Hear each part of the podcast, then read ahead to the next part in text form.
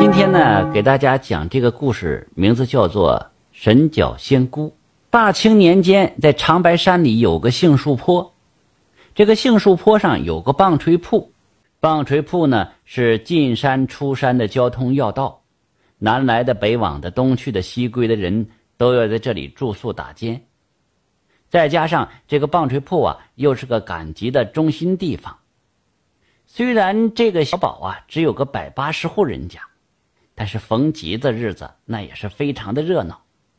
在这个棒槌铺啊，有个盛家店，这盛掌柜的就很会开店，他殷勤周到、热情的招待着四面八方的来客，把这生意做得红红火火的。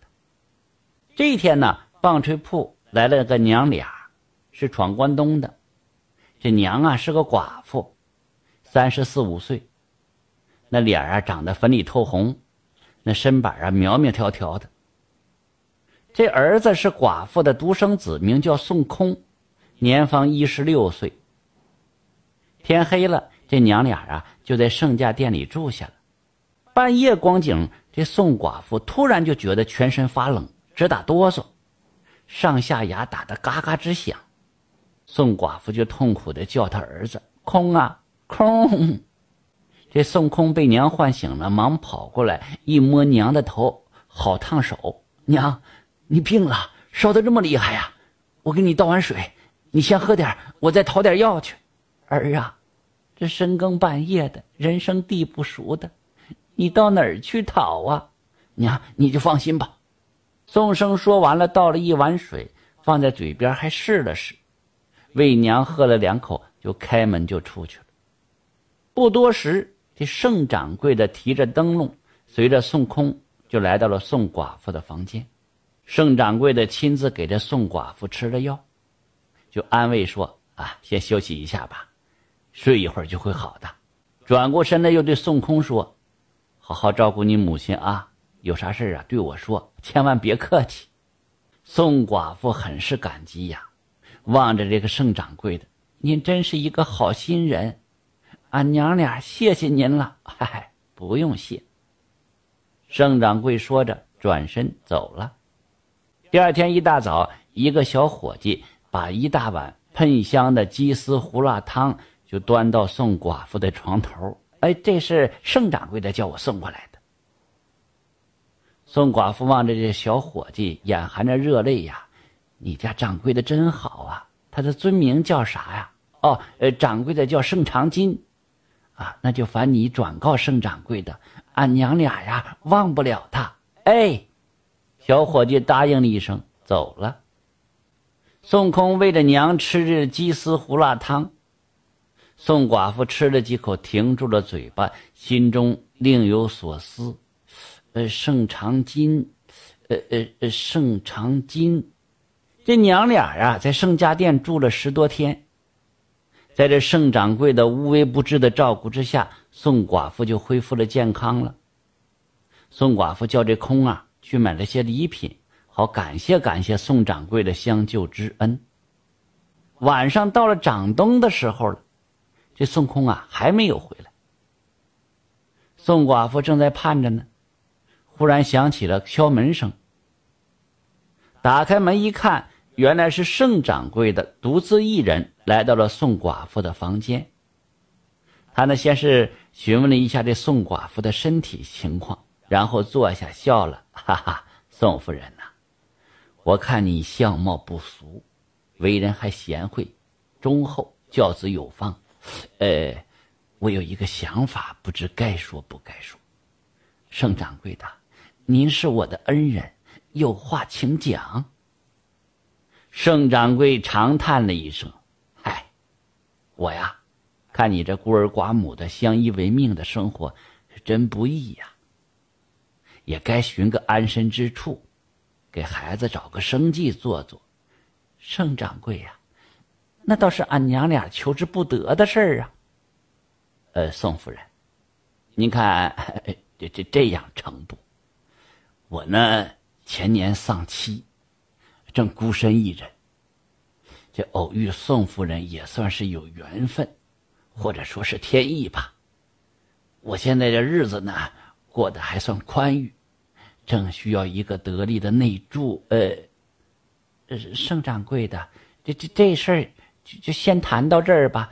那那待会儿空儿回来，俺娘俩商议商议哈。哦，呃，也好。盛掌柜的说完，笑了笑就走了。当天晚上，这娘俩经过一番商量，这宋寡妇毅然决定嫁给这个盛掌柜的。经过半个月的准备，盛掌柜的选择了一个吉日良辰，定下了成亲的日子。那成亲日子到了，盛家店披红挂绿，人们是熙来攘往，呈现出一片喜庆的景象。日出卯时，二人拜堂成亲。盛掌柜和宋寡妇都打扮一新，是披红戴花，在众人的簇拥之下，彬彬有礼的站立着。司仪在鼓乐齐鸣之后，就高喊：“一拜天地，二拜祖先，夫妻对拜。”就在夫妻对拜的时候，宋寡妇乘着盛掌柜这喜兴劲儿啊，出其不意就叫了一声。金长胜，啊啊啊啊啊啊！盛掌柜欣喜若狂，不自觉就答应了两声。随即他就清醒了，忙更正：“哈啊，我不叫金长胜，我叫盛长金。这些天呐，我已经打听准了，你就是金长胜。”宋寡妇说着，双眉拧成了一个疙瘩，两眼怒视着盛掌柜，咬着牙。金长胜啊，你叫我找的好苦啊！从关里找到关外，我找了你十五年呐，在这长白山老林里才算找到你。你知道我是谁吗？啊，我告诉你，我是宋铁成的妻子。啊，这是什么？你是宋铁成的妻子？正是。顿时。金长胜惊恐万状，十五年的惨象又呈现在他的眼前。这金长胜和宋铁成啊，是一师之徒，同在一山练武。师傅去世之后，金长胜起了歹心，为了霸占师傅的遗产，特别是那本《金钟罩练法》，更使这金长胜眼红，他就背信弃义，下了毒手。趁着宋铁成半夜熟睡之际，将一把涂了毒药的牛耳尖刀就狠狠地插入了宋铁成的心窝。宋铁成还未坐起来呢，只说了一句“你”，便瞪着双眼死去了。金长胜就带着师傅和宋铁成那细软之物及其那本宝书《金钟罩练法》，连夜下山就逃走了。现在是仇人相见，是分外眼红啊！那宋寡妇那眼角都要瞪裂了，愤怒的吼道：“我正是被你害死的宋铁成的妻子。今天冤家路窄，我是来找你报仇的。你的死期到了。”宋寡妇抖落了里衫，露出了短打扮，拉开了架势。金长生一看，也甩掉礼服，亮了相，准备迎战。众人是惊诧不已，就莫名其妙的向后退过去。金长胜冷笑了一声：“哼哼，你个妇道人，你能把我金长胜怎么样？我劝你不要拿鸡蛋碰石头，你还是服服帖帖的、顺顺当当嫁给我了事。”金长胜，那本金钟罩练法呢？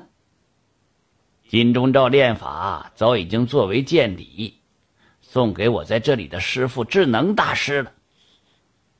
宋寡妇双眉倒立：“你拿命来吧！”接着两个旋风腿就扫过去，紧接着使出老虎拔心，还打了金长胜两掌。金长胜呢运气极接，宋寡妇又使出架肘推掌，打在了金长胜的肋部。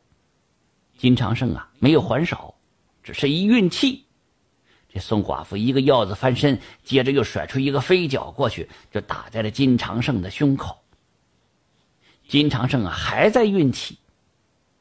宋寡妇这三招下去啊，没伤着金长胜一根毫毛。这金长胜是练过金钟罩铁布衫的，运足了气之后，呀的一声飞扑过去，直取宋寡妇。这两个人拳来脚去，就打了十几个回合，不分上下。这可把前来参加婚礼的人给吓坏了。哎呀，快跑啊！不得了啦！这孙悟空啊，干着急，插不上手。金长胜与宋寡妇这两个人如同猛虎下山，打得天昏地暗。渐渐的，这宋寡妇她到底是个女的，就体力不支，招架不住了，被金长胜一个侧踹，那踹出一丈多远去。宋寡妇定了定脚步，两眼冒火，又窜了上去。金长胜猛地使了一个鹰爪，就袭了过来。宋寡妇躲闪不及，这青丝发就被抓开了。金长胜是越打越凶，宋寡妇都没有还手之力。正在他挽这青丝发的时候，孙悟空飞扑过来，与金长胜交起手来。打了几个回合，由于力所不及，孙悟空拔腿就向院外逃去。这金长胜是穷追不舍呀！你该死个小兔崽子，你哪里跑你？就在这金长胜冲到孙悟空的背后，要抓住孙悟空的一刹那间，孙悟空跌倒在地，金长胜也来不及收脚了，就从这孙悟空身上跳起的瞬间。孙悟空就是一个抛弓箭打过去，金长胜就被打翻在地。宋寡妇这时候挽好青丝发了，冲向这院外，一看空儿这腿法，拼命就吼道：“空儿，勿用绝命三角呀！”说时迟，那时快，孙悟空这绝命三角全部打出去，只见那金长胜的头像球一样打飞了好远。听说听完故事，点赞加关注的朋友们，裁员